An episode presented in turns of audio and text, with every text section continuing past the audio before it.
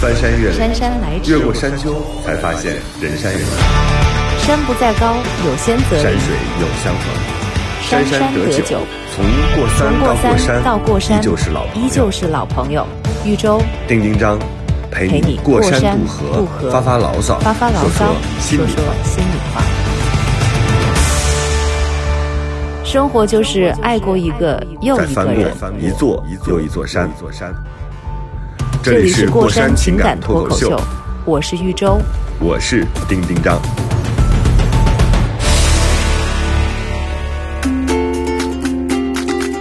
大家好，这里是过山情感脱口秀，我们终于回来了。哎呦，好激动啊！大家好，丁丁张，好久没见。对呀、然后我们俩，我跟玉州也很久没见，然后彼此又留点小心机，特别希望能了解对方。然后我昨天呢，就去玉州的微博搜一搜，搜不到啥都没有新消息，发现 二零一九年。感觉玉州是一个潜逃的人员，然后就找不着人了。太好了！你在干嘛啊我做到了，因为对，你知道我一直我一直觉得很酷的一种人是什么人呢？就是他自己在社交媒体上，在自己的朋友圈里，在所有的一切当中，他没有留下痕迹。宇宙，你在二零一九年成了一个这样的人，嗯，而且我觉得我很开心，我自己能变成这样的人。其实，因为我们节目也有大半年没有录了，然后呢，我其实这半年里面除了长胖之外，就是还做了一些其他的事情。就是我有的时候偶尔因为一个人静下来了嘛。就是我不光是那个微博没有更新，我连朋友圈我自己不更新，而且我也不看。就是我我是因为、啊、不是不是对我不可见，对吧？你也觉得自己太特别了吧？对，就是因为我们马上要录了，然后我才哇，哦我说赶紧再翻一翻你的微博，然后最近又发生了什么样的事情，然后就是带有目的性的，我才会有针对性的去翻另外一个朋友的一个状况，不然平时我真的就、嗯就想不起来。然后就是就是在这种状况下，我其实我也在对我。以前的人生就是自觉不自觉的都有在做反省，然后你、嗯你你以前听到过一种说法，就是七年你会变成另外一个人吗？对呀、对啊这是我告诉你的吗？啊，这是你告诉我的。然后然后我就在想，那个时候那个时候我听到这个的时候，第一反应就是，那我现在是是这七年的第几年？然后我就特别想知道答案。嗯然后我现在就我就我我就觉得以前的我，我就觉得特别太闹。然后，我我在我有在反省我以前的自己的样子，然后自己的一些行为，以及自己做事的一种风格，嗯，然后还有就是以年轻的时候跟同事之间相处的一些事情，现在想起来，就会觉得怎么那么幼稚啊，然后就觉得哎呀还挺对不住人家的，我就经常会这样。然后现在明显做事就慢了很多。然后我前几天，我我有突然在想。我我有对不起好几个同事的，就是有一，个你今天要通过通过这期节目道歉吗？来公开道歉就是我们这期节目叫做“二零一九道歉大会 嗯，反正就是也不光是，对，就是对之前的自己吧。但是会不会说我太多了？”，没事啊，没事啊。一会儿你再问我。好啊我一会儿因为这一期节目是这样的，亲爱的过山 过山情感脱口秀的朋友们，这一期因为我们俩太久没见，嗯然后我们又想赶紧把我们这个电台。启动起来，所以我们这期就没有邀请嘉宾，嗯就是我和宇宙的主场。如果你讨厌我们俩呢，你现在可以关掉这个，今天没有嘉宾。我一点意见都没有。但是我对，然后这一期呢，我觉得我们俩主要是叙旧，同时呢，我们也讲一讲，就是二零一九年马上就要结束了嘛，嗯因为每次到了十二月的时候，好像我们都有很多的话说，嗯，所以这一期呢，我们也会把一些朋友，昨天晚上因为我睡觉之前，我在跟那个网友互动，我说。对，然后他们还是有各种各样的小问题，我们也可以捎带的说一说。好多人哦，所以你刚才的微博居用了一个然还有词这么多人在看，在留言。啊，因为哦，我老是你觉得自己觉得是什么？没有我我因为我我自己可能。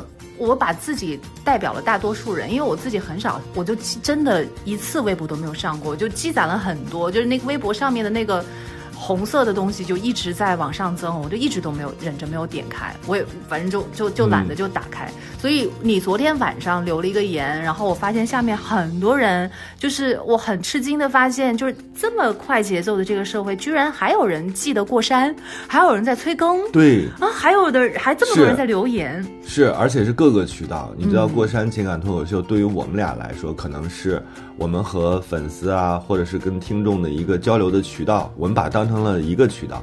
但是其实很多人他们是习惯于用这种。呃，听我们的声音，跟我们聊天儿，用用那个就听广播的这种方式跟我们见面的，所以我在各个渠道我都能收到他们的问候，包括有的时候我去一些现场，就是可能做的都不是跟这个广播有关系的事情，都会有人问说，哎，过山什么时候更新呀？或者是我在签售会的现场，有人冲过来拿了一本书说，哎，书我就不看了，我是主要是来问一下过山什么时候更新。天哪，真的，难怪。所以这件事儿其实。我我说为什么后来我一直也是念念不忘，是因为一个是我自己老觉得好像我们这个渠道建立起来之后，我们还有有义务去把它往下更新维护，然后另外一个就是确实有很多人他们还是惦记着这件事儿的，这个让我挺感动的。我没意料到哎。因为我们其实你没有意料到，我没有意料到，就是我想，哎呀，丁丁刚现在都拍大电影去了，谁还记得跟我录节目呀？然后，哎呀，真的，我二零一九年确实做了很多就是亏欠大家的事儿，包括我录那个综艺也是，然后录这个电台也是。突然间有一天，我就跟宇宙说，我说这个电台可能暂时没法录了，完全是我的原因。然后我就跟他，因为那你记得当时我们正好还是每一期要请嘉宾，一个嘉宾上两期的那种。嗯。然后那个苏西还来了。对。苏西还是 Cookie。苏 Cookie。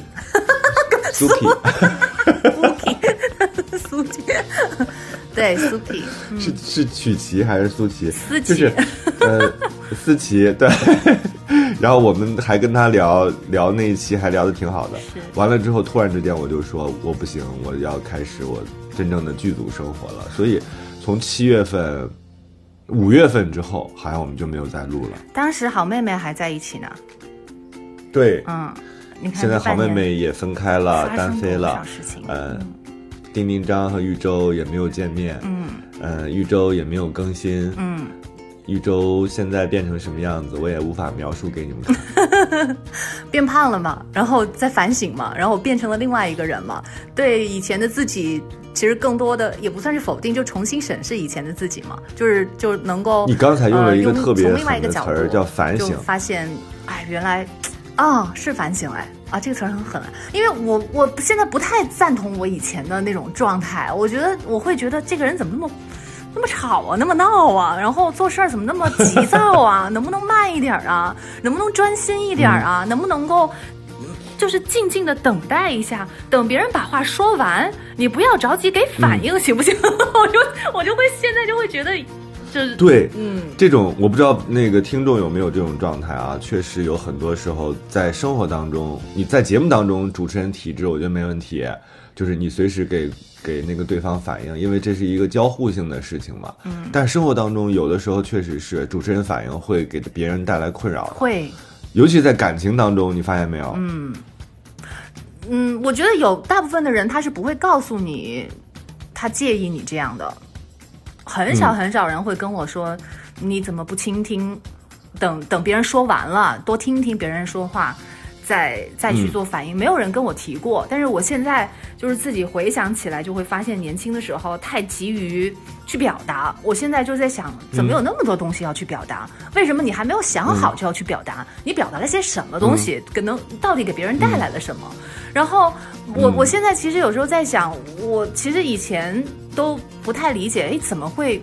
有人听我们的节目呢，就我说飞鱼秀啊，我当时就觉得，我当时还是不太理解。但是我现在的话，我因为自己静下来，然后也很少会有说的这种出口，就没有那么强烈的表达欲望。之后，我自己也会去听一些我自己喜欢的电台。我后来我也在琢磨人家的电台，我发现好像他们也没说什么东西，但是呢，我就是喜欢听，就是听的他们的那种感觉和和一种气氛。你是不是听了《过山情感脱口秀》，找到了这种感觉？那怎么怎么拐着弯夸自己呢？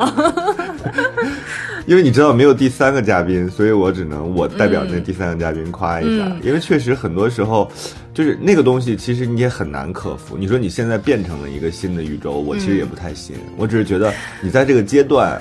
它也是一个暂时性、暂时性的这样一个状态。你说我们那个时候反应快或者反应激烈是错吗？好像也不是，因为没有那个时候我们那种反应，也不会把我们推到现在这样一个情况。我是现在跟你又在做这个节目，所以又回去了一点儿。但是平时的我就可慢了，现在特别特别慢，就是慢到别人都会觉得你是不是就是就是。怎么回事？有问题啊！就就那种，但我自己就我觉得还蛮享受我的嗯放慢的动作的。哦，对，回到我要就是公开道歉给几个同事啊。第一个就是我还带了纸，感觉。哎，你别说，我真的太久没做节目了。我第一，我特别害怕自己就是说话会不不利落，所以我还太久没说话了，我还真做了一点小笔记。啊，真的？对，我觉得这个太不像我了。嗯，好，但这个东西我是二零一九年到底发生了什么？豫州都开始带着纸上通告了。哎呀，所以说就是什么东西都得要常练才熟嘛，不然的话怎么着的时间一长了都会生。我第一个要要觉得就要反省要道歉的是，我刚刚入行的时候带我的一个师傅，那个时候我还是做剪辑编辑的一个工作，因为不管你以后什么样的岗位，你肯定要熟悉，就是你这个呃就是。台里面要用的一些编辑系统嘛，你得你得要学会剪辑音频。然后那个时候我就是负责要剪一个几分钟的一个东西，呃，按照如果那个播出的安全，一般你剪完之后，你还都要重新再复听一遍，来看一看你呃有遗漏的，或者是呃少剪的，然后或者是剪错了的，你得要重新再听一遍。然后我的我就现在老是回想起来。因为我我一听就是就噼里啪啦噼里啪啦就点那个点那个光标嘛，因为它是一个电脑的一个操作系统，点那个光标就是很快的，去五分钟的东西，我恨不得就是十秒钟就点完了，就好像是做了一个样子。然后我觉得哎没问题了，OK 了。但是我旁边那个师傅，他就他就说，你这听还是没听啊？我说。点完了，我说我我，因为我那会儿已经很熟很熟练了嘛，所以就一种莫名其妙的一种自信，包括一个师傅，对师傅在旁边，然后我就随随便便跟平时一样，然后就迅速的就点完。但其实一个字儿就等于是每次点的时候，那个声音出来，连一个字还没说完，我就已经跳过去了，就是就这种速度。就我觉觉得好像有声音，然后就没有问题。但是但是那个带我的那个师傅，他当时就说你你这可以吗？他人也特别好，他也没有直面的去来说。我的不是，但是有点好像也也也管不了我那种感觉。然后我我当时我居然还说没问题啊，我说我每次都是这样的呀，绝对我保证，就 就还这样的。然后我现在想起这个事情，我想这真是年轻人啊，性子太急了呀。然后万一出点什么事儿，你说谁担这个责任？所以我就我就当时就觉得年轻的时候太快太急躁，然后我也不知道急着要去干嘛。还有一个是。我有一会儿是那个，我去不是弄过出过一个那个笔记本嘛，然后呢，嗯，那个笔记本我们我在 你还出过笔记本？哎，对对对，我笔记本电脑还是笔记本本人啊？对，就是一个 一个可以写字的笔记本啊，不是笔记本对对对对对，就是纸质的笔记本，嗯。然后呢，嗯，那个当时特兴奋，然后过年之前我自己就出了一个主意，说我要为了那个促销，然后为了表达对大家的感谢，然后我要去亲自的去快递去送。然后呢，就就当时做着节目，马上就十一点多钟下了节目，就上那个面包车，然后打算要送十三家。然后呢，前面做计划的时候是肯定知道这半天以内肯定送不了的，就是呃下午半天，然后可能得要到晚上，甚至最后我们是送到了十二点半。哦，在那个做这个计划的时候呢，有一个要跟着去的那个同事，因为他已经有成了家，然后有小孩儿，呃，他当时就是他可能也知道我的性格，但是他还是看得出来，他很小心翼翼的就问我，他说，嗯，到了晚上的时候，我可不可以提前回去？我当时因为我也没有成家，就自己一个人，然后当时满脑子全都是做这种事儿的这种兴奋，然后我也是很，就是以前我很不顾及同事之间的那种，就是就是那种关系啊什么的。我当时因为你那会儿也比较红嘛，对吧不？知道哎，我我当时可能也没有这么意识，反正我就有我跟你说，，宇宙，嗯，你要你要道歉，你就得发人深省，你就得特别认真。所以你要承认，你那会儿就是红，你 就是你 就是觉得同事应该迁就你，你内心有那么想吗？还是你是下意识的？我下意识的，因为我当时不是嗯因为红，就是我当时是做一件事情特别的认真，我没想过别人应不应该跟我一样付出这么多，我就没想过应不应该这个事儿，然后我就觉得，我觉得这是我头等大事儿，我也没觉得是我的事儿，我就觉得。我就我就没想，我就跟你说吧，如果真要道歉的话，我就没有那根筋，我很少去顾及别人的感受，可能嗯可能以前的风格就是太多的都是只是关注自己，然后把自己想要的、自己的感受说出来就完了，就是这样的。所以我当时想都没想，然后我就说不行。然后当时那个同事还以为我开玩笑，然后后来就看见我也没有改口的意思，就发现我是认真的。哦，我现在回想起来，我的妈呀！我就说我那。人家，你说人家已经天天上班八个小时，然后家里还有家庭，还有还有还有婆婆，还有孩子要照顾，我觉得人家这个很很合理啊。凭我又不是他的领导，凭什么因为我的事情，然后就不让人家回家了？而且人家还真的很小心翼翼的来来征求我的意见果然没有，回家。后来，没有跟一直跟到十二点半。天哪！对呀、然后我 我现在充满了歉意。你想，这都这是至少五年的时间了。我现在回想起来，我才觉得哦，自己有做的不对的，我有有有抱歉的地方。然后我就当时我就不知道自己怎么想的，也是因为出书的事情，然后对小飞对待小飞也是，当时我。呃，这个这个有一个什么这是第三个人吗？这是第三个人，是这是第二个人？这是第三个。这第二个人捎带脚的说一句，哎呀，所以我就反正也是周末安排了一个签售，然后当时就也是觉得理所当然，小飞就应该跟我一起去上海去跟大家见面。然后小飞当时就、因为小飞是一个很早，他二十多岁就活得特别明白的人，他特别懂拒绝。我当时邀请我我认为理所当然的事情的时候，他说他说我不去。然后我愣了一下，我说嗯，我说没想到他会有这样的一个答案，但是后来还是被我生拉硬拽的给去了。然后我现在想起来，哎，人家新婚呢，然后人家周末在家里头是吧，都都能做自己喜欢做的事情，跟自己喜欢的人在一起，凭什么周末要拿自己的休息的时间跟我一起去上海搞签售啊？我也觉得那个时候我好莫名其妙，所以我现在想起来了，我就觉得。可能是那个时候，就单身跟有家庭的人的那个感受真的还是不一样。就单身的时候，不太能够能够替别人着想，或者说自己的专注太单一了，就是就就没有什么其他，就除了自己想要喜欢做的事情，没有其他让我分心的地方。所以我现在想起来，我就觉得挺对不住他们的。然后我就现在就慢下来，而且我很少就是很很，我现在收了很多。现在你可能看不出来了，你做节目又完蛋了。对，你看到现在十几分钟了，一直都是我在说我的事情。生活就是爱过一个又一个人。再翻过一座又一座山。这里是过山情感脱口秀，我是一周。我是丁丁张。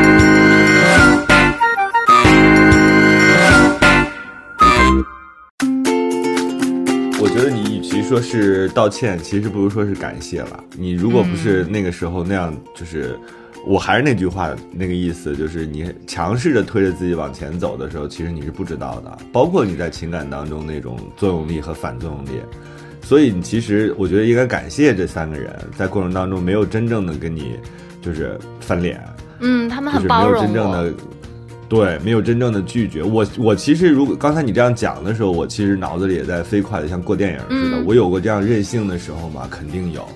我有过这样就是只只想着自己的时候吗？还我们自己想着自己的时候，我们还给自己一个特别好的理由，对说这件事情非常正义。是，我觉得大多数，比如说不理解或者不了解，或者是说我们真正的在跟别人发生那种冲突，或者是意见不合的时候，我们其实还是非常自我的。所以很多时候你现在过不去的那个坎儿，未来也许你就能一下轻轻而易举就解决了。为什么这件事儿能在你这盘旋这么久，到这么多年之后，哎，你才意识到说，哦，那个时候我脾气太急了，或者说我太照顾我自己的感受了。或者可能我觉得就是重心没有完全在这个上面，就觉得哎呀，出不出书呀，出不出本子呀，好像对于对于现在的我来说也没那么重要了。嗯，就包括你看，你还是一如既往的在努力，出书是吧？对，出书，然后你看你的那个送一百个女孩回家都已经拍完三季了，还要马上拍第四季，然后现在电影又要上映了，就不光是编剧还是监制。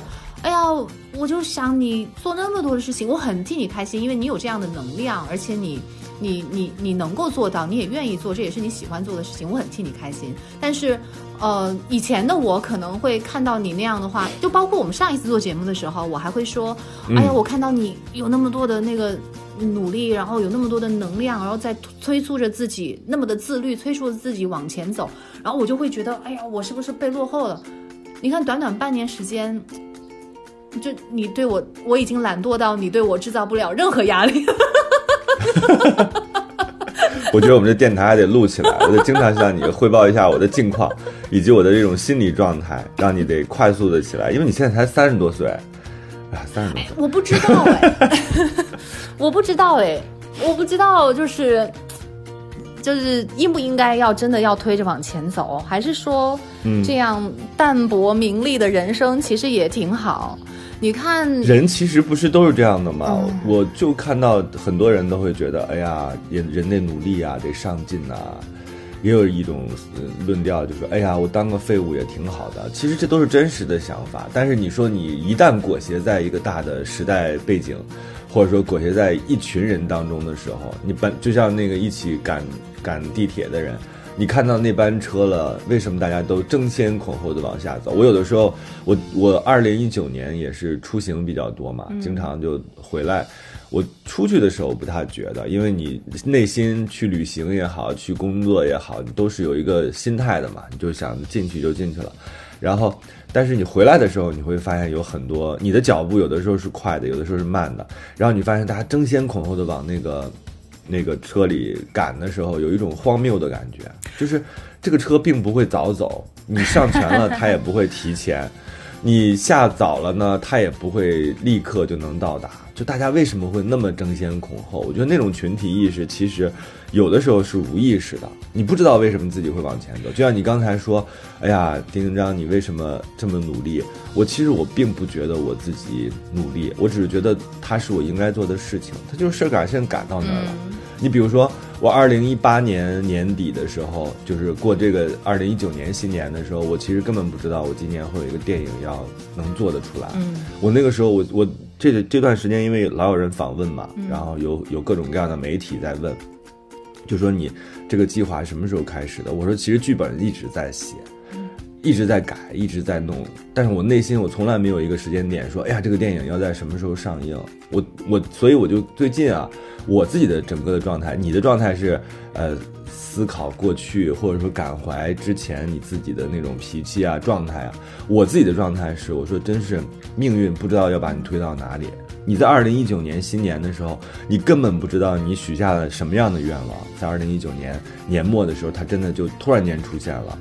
就像我们在，呃，今年就是停这个电台的时候，我真的不知道，我真不知道，我那会儿真是精力顾不过来了。我觉得我没有办法保证每周还坐在这儿跟大家一起聊天儿，然后解决一些别人的问题，因为我自己的问题已经焦头烂额了。它就是那样一个状况，而且我不觉得这是一个努力下的结果，它更像是做了一个特别顺其自然的事情，它就应该是这样子的。这个肯定跟你的努力分不开，但是呢，就是你的在你身上，因为你的努力和你的能力达到了一个很多事情能够呃能够水到渠成。能够很自然的发生，然后它还能结果，所以对于你来说，除了能力之外，其实还是挺幸运的。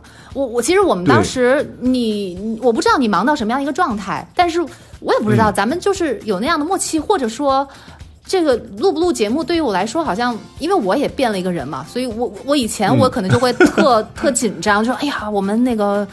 节目录不录呀？断更了啊！对啊，没没节目了，没事业了什么的。我以前可能会紧张，我是不是要找个机会定期的出个声儿啊，在大家面前出现一下呀？大家不至于遗忘我们。但是我现在我就我就很顺其自然，我就觉得嗯，那你你肯定就太忙了，或者是你没提这件事情。我觉得那好，那我们就各自安静的过自己的生活。我甚至也没想到，其实前几天你又说你回来了，我其实就，嗯你觉得这事儿就就就搁下了。我就觉得搁下也挺好，也是他的一种状态，因为我觉得也是很自然的一个事情。但是我想说的是，对于你来说。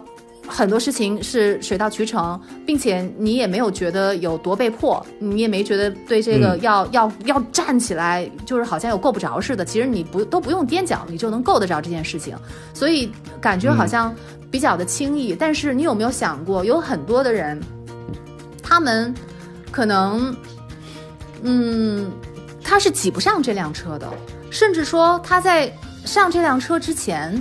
都没有确定自己要不要上这辆车，但是呢，嗯，看着别人都上车了，然后就想，我是不是也该上一下车呀？那我觉得对于这样的人来说，那这个背后的这种节奏给他带来的压力，可能就会很大，甚至会超过他的承受的力量。这就是为什么，我就我就你你很难说上这个车是不是一件对的事情。就是因为因为是别人跟我讲的，我我在这样的一个大环境下面，这就是为什么我你看我我也很少看别人的微博，然后也不看别人的朋友圈，我就想把自己抽离出来，所以嗯，这是这是另外一种。你很久不看了，是不是也就真的不想看了？是，我觉得好像挺好。我我就你不，我甚至有一个以前以前一个听众，然后。嗯，就是后来还有一点熟，然后很久也没有联系。突然有一天，他专门发一个微信给我，他说：“他说周周姐，那个我发现你的那个朋友圈也改成了那个什么仅三天可见吧，是这个意思吧？好像是好像有个这样的一个功能。然后他说我本来就是想看一看你的近况如何，因为以前听你的节目什么什么的，他想看看我现在近况如何。结果他说发现你也。”就是跟很多他的朋友一样，也开启了这个功能。他就想问我，就是，就是，就是以前你那么爱跟别人就是分享互动，哎，对，互动，然后分享开心的事情、美好的事情，怎么现在也不那个也不出声了？然后他说，他也他也觉得很很很纳闷儿啊。然后他就他就我们也一样啊，我们就在想，豫州那个打的毛线还在吗？然后做的醪糟还行吗？就是厨艺有进步吗？然后整个人现在是个什么状态？你的田园牧歌的生活真正达到了我现在好像心态心态可以哈，还行，好像还行，或者就说完全放弃了，就是用用你们还在这个上进的这个 这个速度的人来说，就完全是自我放弃的一种状态。我现在会做南瓜汤啊。然后，嗯，偶尔都会看老区的一种食品。然后偶尔会看一看雪地上有没有小动物留下的足迹呀。我觉得这样好像还还挺满足的呀。对，可能。哎，我一直在想啊，我我觉得这个也可以当成我们这一期的主题，就是我其实二零一九年太忙了嘛，整个一年我觉得我一天都没有休息。其实我是有休息，但是我觉得我内心其实并没有。包括现在，我为什么那天我在那个我们那个群里，我那么开心？我说我回来了，然后你跟梁子姐，梁子姐是我们的音乐监制，声音的监制了。她说你从哪儿回来了？你肯定有这个疑问。我其实是我自己，好像那个能录电台的我回来了。你没有这个疑问，你对我一点兴趣都没有。我知道，就 是是是我太，我好像很理解你的状态。对。你知道我是什么样？就是我，我感觉我自己是种地，就除了一一一年的地，就是我好像一直是面朝黄土背朝天。你知道我家那个有一个大的那个落地窗，我自己每天不是坐在那个写字台上写嘛？就现在我坐的这个位置，我就一直看着我眼前那那一行树。那一行杨树，它是春天的时候什么样子，我是知道的，因为我每天早上坐在这儿。夏天的时候枝繁叶茂，然后树叶哗哗响，我也知道。然后秋天它什么样，到现在它已经变成了这种干枯的树枝，还有零零落落的一些黄的叶子在那儿。我的脑子当中，我每一天其实就是这幅画面。有的时候下雪了，啊，春天的时候塑料袋儿飘起来了，夏天的时候下大雨，然后刚呃最近又下了一场大雪，就是你整个的那个时间就好像凝固在这个桌书桌上一样。所以，我为什么说我回来了，是因为我觉得啊，好像我有一点点心情可以，或者有一点点时间闲暇，可以跳出那个忙碌的状态了。所以我一直渴望着过像你说的那种生活。我真的有一天是不是可以，就是去看看。小植物、小动物，然后有一天什么也不干，甚至我今天早上起来，我在溜皮卡的时候，我在看那个一个内容，然后发现有一个百科全书，百科全书，我就想点进去看了一下，我看看这百科全书都有什么，我发现里边有好多知识，其实是我想知道的。我说是不是要买一套百科全书？后来我想没地儿摆 就有点类似于它有牛津什么什么什么，就是。里边有非常多什么天文学呀、人文学呀、什么民主啊，关于这些很多很多细节的这一本一本的，我其实特别想读，但是我又又想了想，我说可能还会更忙的，所以我就把这个想法又放下了，然后就想着赶紧回来录电台。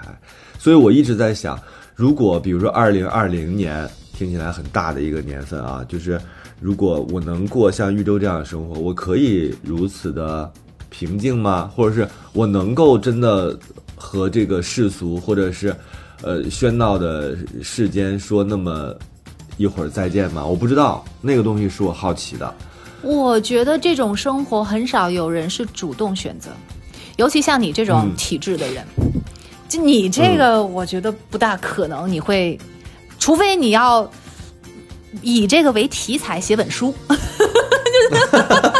你你一定要是带着一个动机，就是一定要是以做一件事情为前提，然后来来不不做任何事情，除非你要把这个当做一个主题来写书，你我觉得你第零章你才会开始这样的生活，否则的话，我觉得你的这种体质，嗯，不太不太不太像是。我明明很反对，我明明很反对这样的生活，比如说我们经常会看到一些大号。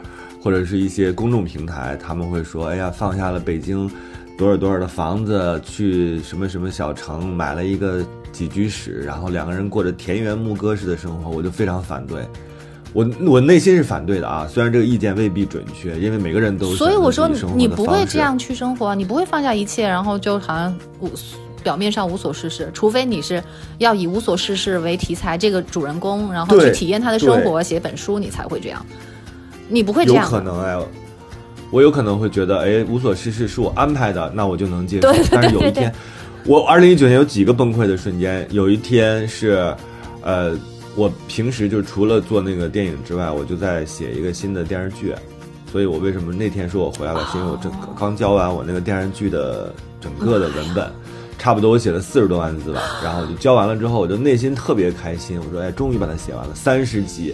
你想想，从一数到三十，就像我那天录那个一百个女孩回家，他们说你录了多少个女孩了？我说四十个了。我说四十，一到四十，你数一下，都要多久？我是一期一期录出来的，就跟这个写这剧本也是。我那会儿内心就觉得，天哪，我怎么能写这么多集，就能把这两个人弄成这样，编成这样？然后我写完了之后，我极其疲惫，我就想，我终于可以不用写了。我内心是。是一点儿，哎，我我要讲什么呢？你看，过度操劳造成的。生活就是爱过一个又一个再翻过一座又一座山。这里是过山情感脱口秀，我是玉州，我是丁丁张。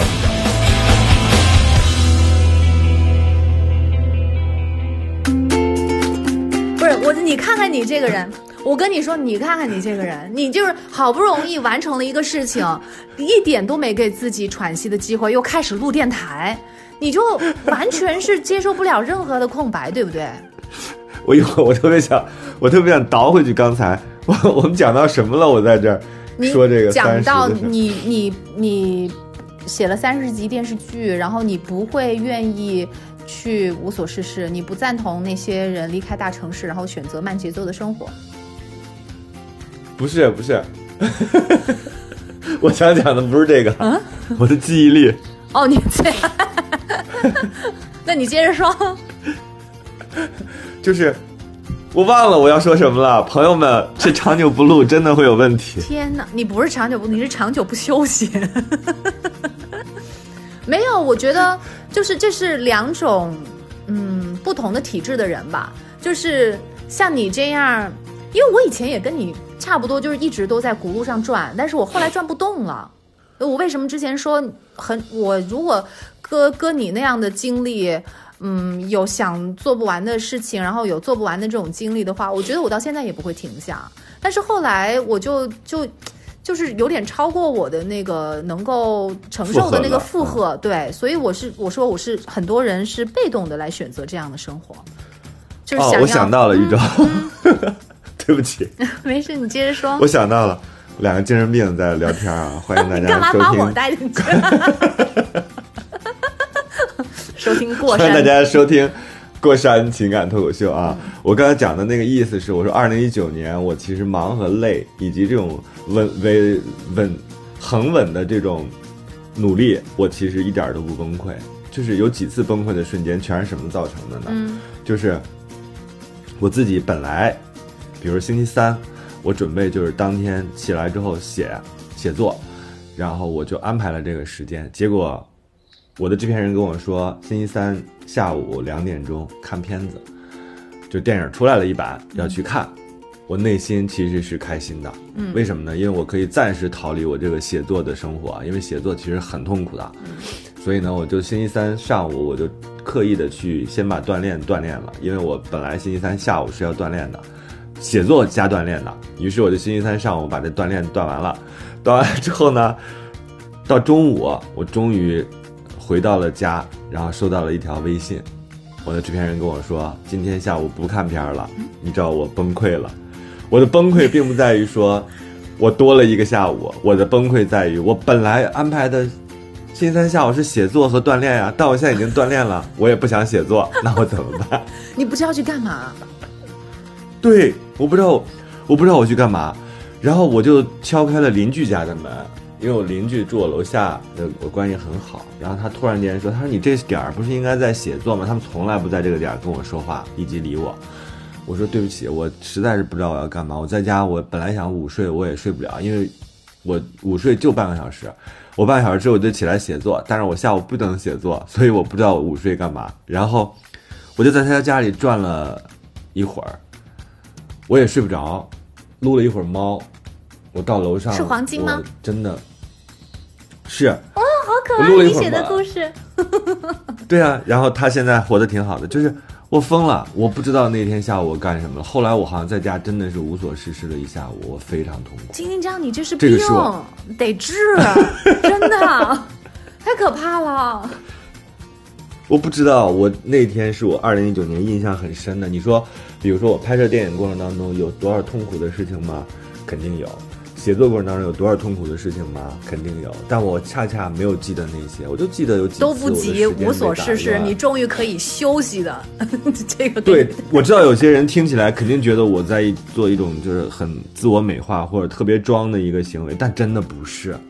没有，这有什么好装的大家都得往好里装，哪有把自己装的这么惨的呀？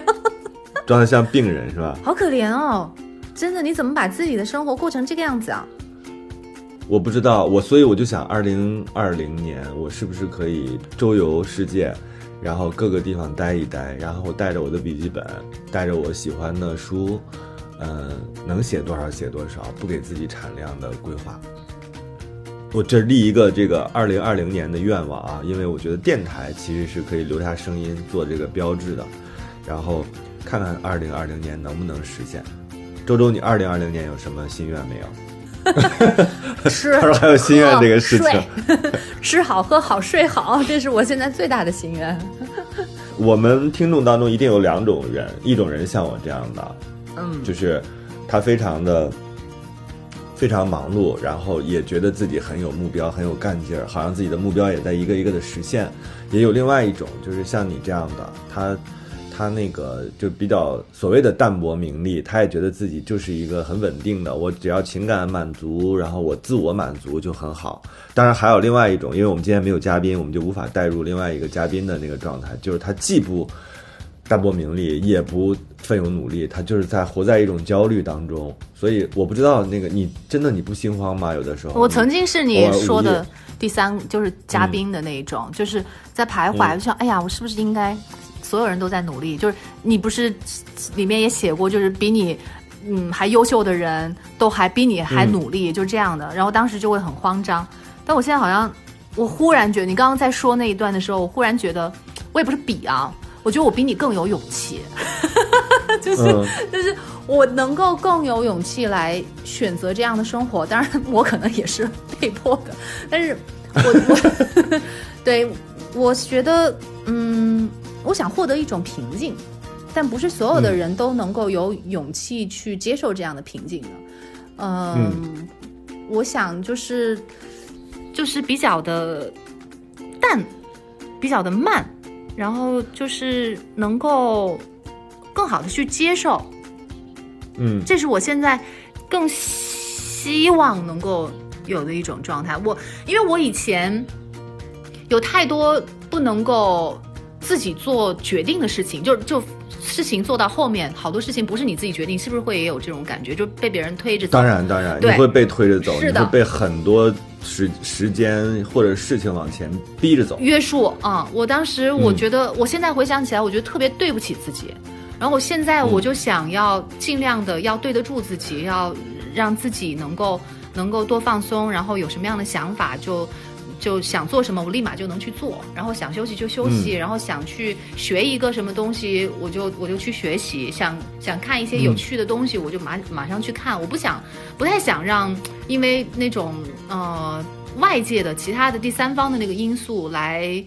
嗯，影响我自己决定，不想委屈，我不想 不想、不想妥协，不想委屈。我觉得以前那个生活过得太窝囊了。虽然说，嗯，有很多事情也是自己感兴趣的，虽然我我从来不做自己不感兴趣的事情，但是有一些事情它的那个完成的时间、完成的早晚，以及如何去完成，到后面不是你一个人说了算的。所以，就是即便是在做自己喜欢做的事情，但是还是有很多。很多很多因素或者很多的表表现方式不是以你的意愿去完成的，我我那个时候就觉得很难受。然后我现在觉得啊，我我就不想再重蹈 那样的生活。我我觉得我现在很自由，就尽管可能对于你们。哎呀，其实也不能分你我，但是现在我们的生活状态确实是不一样的。就是对于你那种生活状态的人，你会觉得我的这种生活好像是，嗯，你们不敢想象的。嗯，但，我觉得这是你害怕，因为因为自己变得特别的像那个缓慢，或者是就是平淡，然后你自己想要的一个状态，你害怕失去别人的爱吗？嗯为什么？我只是，我只是，我也不知道。我只是没有做以世俗的标准看似是工作的东西，但并不代表我在生活当中无趣啊。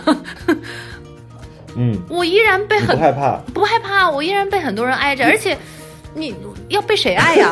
对不对不起，我我逼着玉州说出这说出来这样无耻的话，我我还被很多人爱着这样 不。是不是，等等，我要我要被谁爱呀？我怕你你你你所说的是怕被什么样的人不爱啊？就是比如说你的听众，或者是原来追随过你的人，或者是你自己的老公，就是他现在他觉得，哎，你好像怎么没有像以前那样了？你害怕这样吗？这是我的一个问题啊。我我跟你，我我该怎么说的？这个话能说的好听一点呢？我就是其实，嗯，我觉得以前的听众很，如果很就是他们还记得我，还关心我现在怎么样，好不好？我很感激，但是我不太担心，我不太我不认识的人还喜不喜欢我，我我我不太担心这个。我为什么要要让？不喜欢我，我不是要让我不认识的，就甚至没有打过交道的人接着爱我，他们不爱我了，我为什么要焦虑啊？嗯嗯，我只要姥姥爱我，爸爸妈妈、姐姐爱我就可以了。嗯而且，嗯，嗯姥姥是她爱我，又不是因为我以前在节目里面怎么疯疯癫癫的。嗯她，而且我特别感激他的就是，他很，他鼓励我有这样的生活状态。嗯。对他是一个，就是别的人都觉得，哎呀，以前工作你每天才说三个小时的话，就是就是多轻松的一个工作呀，就是，嗯，但是脑脑他不太，他以前听很少听我的节目，但是嗯。但是他是唯一一个想让我慢下来，然后他说你可以嗯什么事情都不用做，他能够、嗯。他能够这样跟我说，就是让我放心，不用考虑。有的时候，因为我也会像你说的那样，哎呀，我是不是好像一事无成啊？你说我这一年做了什么嗯事情，好像没有什么能拿得出来的，没有没有屏幕上面打着豫州的名字的，是吧？也没有哪本嗯。书上面写着作者是豫州，也没有哪个节目后面写都没有在那些上面打我的名字，但是他就是觉得觉得身体最重要啊，你的你的心态最重要，啊，你的状态最重要啊。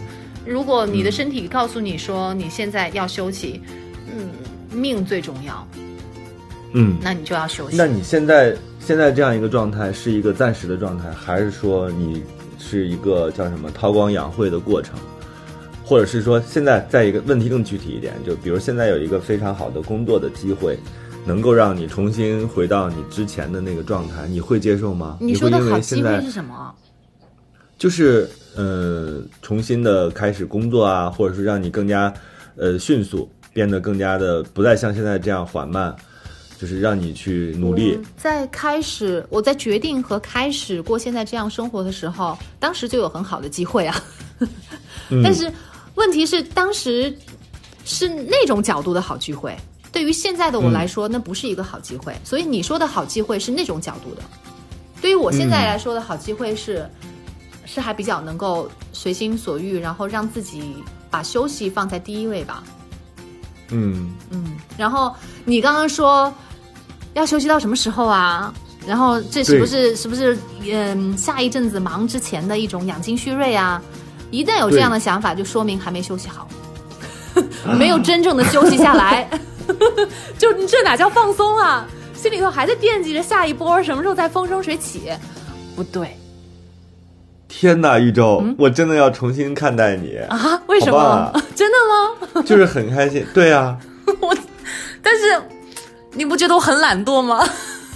不觉得，不觉得。还给自己，因为我刚才其实你看，你一会儿回听一下，我其实问了你三个问题，它是由浅及深的，真的。就是它代表着很多人的观点，其实并不是不只是我自己在问，所以你也可以问我三个。对于我这样特别忙碌，二零一九年感觉自己做了特别多事儿，但是其实我觉得也是劳心劳力的一年。这样的人，你有什么样的问题？我有啊，就是你对？都说到这儿了，你得说说电影什么名字，主演有谁，什么时候上映吧？仨问题。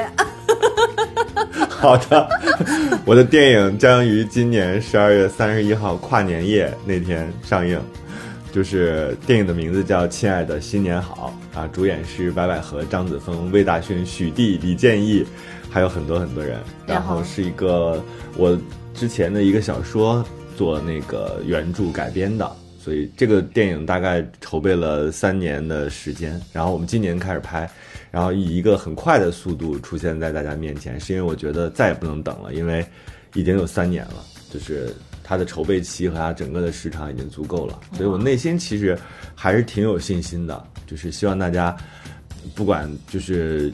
呃，之前你有没有看过这个小说？希望大家有机会的话，可以去电影院支持一下，看一看。虽然说我们生活状态不一样，但是我每当看到你的消息，我真的还是特别的替你高兴。我就在想说，你看，同样都是一天二十四小时，我想你怎么？因为就是一个电影的完成，包括你你你先写的书，然后后来你要把它变成剧本，这个过程当中你也要亲力亲为的去，呃，找导演，就是要把这个给攒起来。就是虽然虽然你不是主力啊，就这个东西要有制片什么去弄，但是我觉得你是对这件事情那么认真的一个人，你绝对不会 就是就是你能掌握多少，你你自己都都要去去去做一些决定，然后你怎么样去。嗯，去找这些人，然后怎么样去跟他们去商量这个中间，然后最后把它让成型变成一部电影，然后拍摄完毕，最后你还要去看，因为你以前是这个行业的，所以我就想你怎么中间的这么多的环节你都能够就是顺利的把它给完成，然后最后这个电影终于就要就要上映了。就这是背后有太多的事情，是很艰巨的一一项任务，然后你终于能把它完成，我就觉得你特别的了不起。就我觉得我们了不起，很了不起，真的很了不起。我倒了不起，我倒不敢说。我觉得其实啊，我昨天在路上的时候，我在想，我说和人合作其实是最难的。是。现在现在且不说这件事情是否完成的好，能完成就是胜利的第一步。我说真的啊，因为这中间有太多的。作为一个从这个就是一个创作型的这样的一个产业来说，就是你从一开始一个想法到后来真正的落实到镜头，变成电影，变成有声音、有画面，然后有音乐的这么一个美好的东西，我觉得它确实是能完成已经非常好了。然后剩下的其实就交给市场、交给观众了。我现在我其实啊。我特别平静，我每次坐在这个书桌上的时候，我都很平静。你现在我们每周都会发物料、发预告片呀、海报啊什么的，每天只要发那个的时候，我就内心很激动，很激动。但是激动完了之后，我就坐在书桌上，我手一碰到这个桌子，我就老实了，我也踏实了，我就说你。是什么桌子呀？好神奇！什么神仙桌子？嗯，就是他让我知道，说我迟早还会回到这儿的。就是不管你干了多少，别人看起来好像惊天地，就是惊，就是很厉害的事情。但是你回到这儿的时候，你没有任何懒可以投，它还是一个你需要一个字一个字去打，一个字一个字去敲的这么一个工作。我觉得你，我未来一定，我未来一定要继续写，但是我可能要真的稍微慢一点，我要参考一下。豫州的生活方式，我明年一定要跟你出去玩一次，然后我让你带着我，真是真正的去看看大自然，然后过过过那种慢的生活。这没准我那个时候在那儿开一个视频节目。然后，哎，我觉得你，我觉得你可能就是之前的这种忙碌啊，包括写东西啊。你看，你想着出去玩的时候，又给自己布置了一个拍视频的任务，对，就一定得要产出个什么东西，产出个能换出来一个别人能够看得到的东西。呃，所以我觉得二零二零年我要好好调整一下。那这样吧，我们这一期也时间也差不多了，我们也给听众留一个作业，就是就是二零一九年跟你想象中你过得一样吗？它是你预期中的二零一九年吗？你完成了哪些东西？你哪些东西没有完成？然后另外就是二零二零年，如果你想换一种生活状态，你会选？丁丁章这边还是选豫州这一边，两边真的是各有各的苦，各有各的快乐。哎，你有没有发现我好胜心没有那么强了？以前我肯定会说选我选我，然后一定要过我这样的生活。哇，真的是变了耶！我要我要，而且你都不问我任何个人的问题，你就直接问说你自己电影啥时候上，什么名字，谁演的？你这样问你个人什么问题啊？就是我知道，因为你你你的微博。很密集，啊，大概可以猜到是吧？然后我觉得你很多事情，因为你是太自律的人，所以对于我来说，没有什么东西是意外的。你看，你这也是意料之中的，一直都在锻炼，意料对啊，意料之中的一直在码字儿，在管理自己的生活。嗯，对啊，所以你希望我问你啥？我现在没有问题。你你说刚才你要补充什么？我要补充，嗯，这半年里面，你看说半年的时间，不短，也短的话也不短，长的话也不长。但是这半年时间里面，因为今天我们聊的这个话题，我突然我自己就总结了一下，这半年时间里到底发生了什么。但是你会发现，发生了很多事情。我的好朋友结婚了，嗯，然后我的邻居生了一个小公主。然后你看，好朋友编剧的电影 马上要上映了。他变成，他是他是他突然间成为了一个国王是吧？生了一个小公主，那是大事儿啊！就是就是发现从，因为之之前他们就是很乐于两个人的二人世界生活的，然后哎，结果发现很年轻的夫妻。你就觉得好像他们的生活就是就是一直会这样继续下去，哎，结果发现他们变成突然一下就变成了三口之家了，而且就是就是知道他们怀孕的这个消息，一直到出生，感觉就是虽然说是十个月，但是就前几天刚出生的，你一想起来好像突然就是一眨眼的事情。我我就觉得说，很多时候我们都觉得好像自己很普通，然后每天好像过着就是年复一年、日复一日的这样的生活，好像生活都没有什么太大的变化。但是你看看，就是就就这半年的时间，我们没做节目的这半年时间，就发生了这么多的事情，有这么多的可能性都在发生，这么多人的生活，他们的状态都在变化，所以我就觉得还是还是挺有趣的一件事情。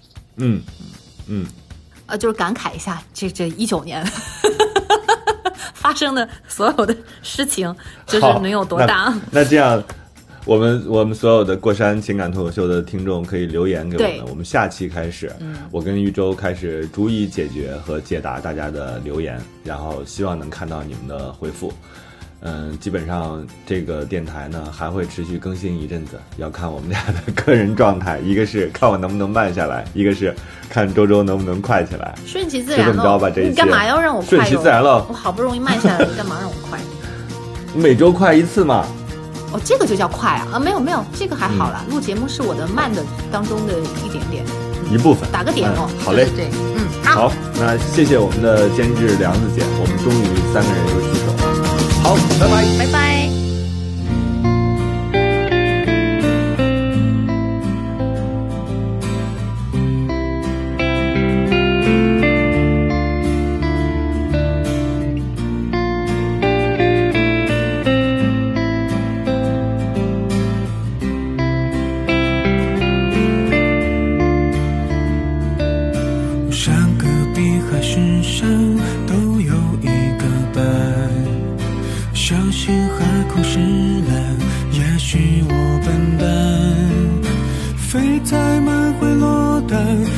快会受伤。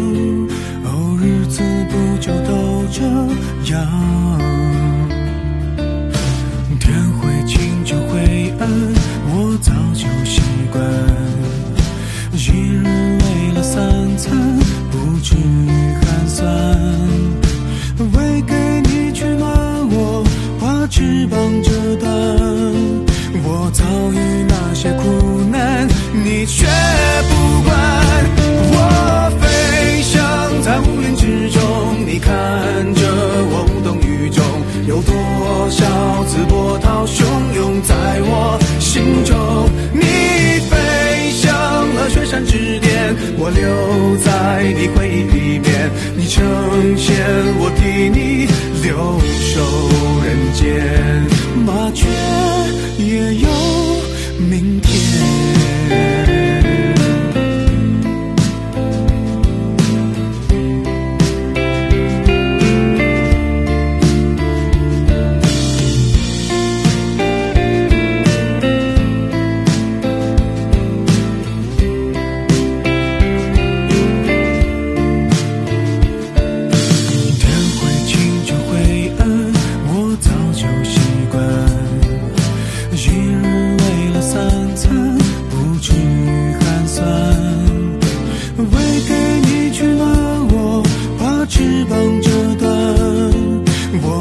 于那些苦难，你却。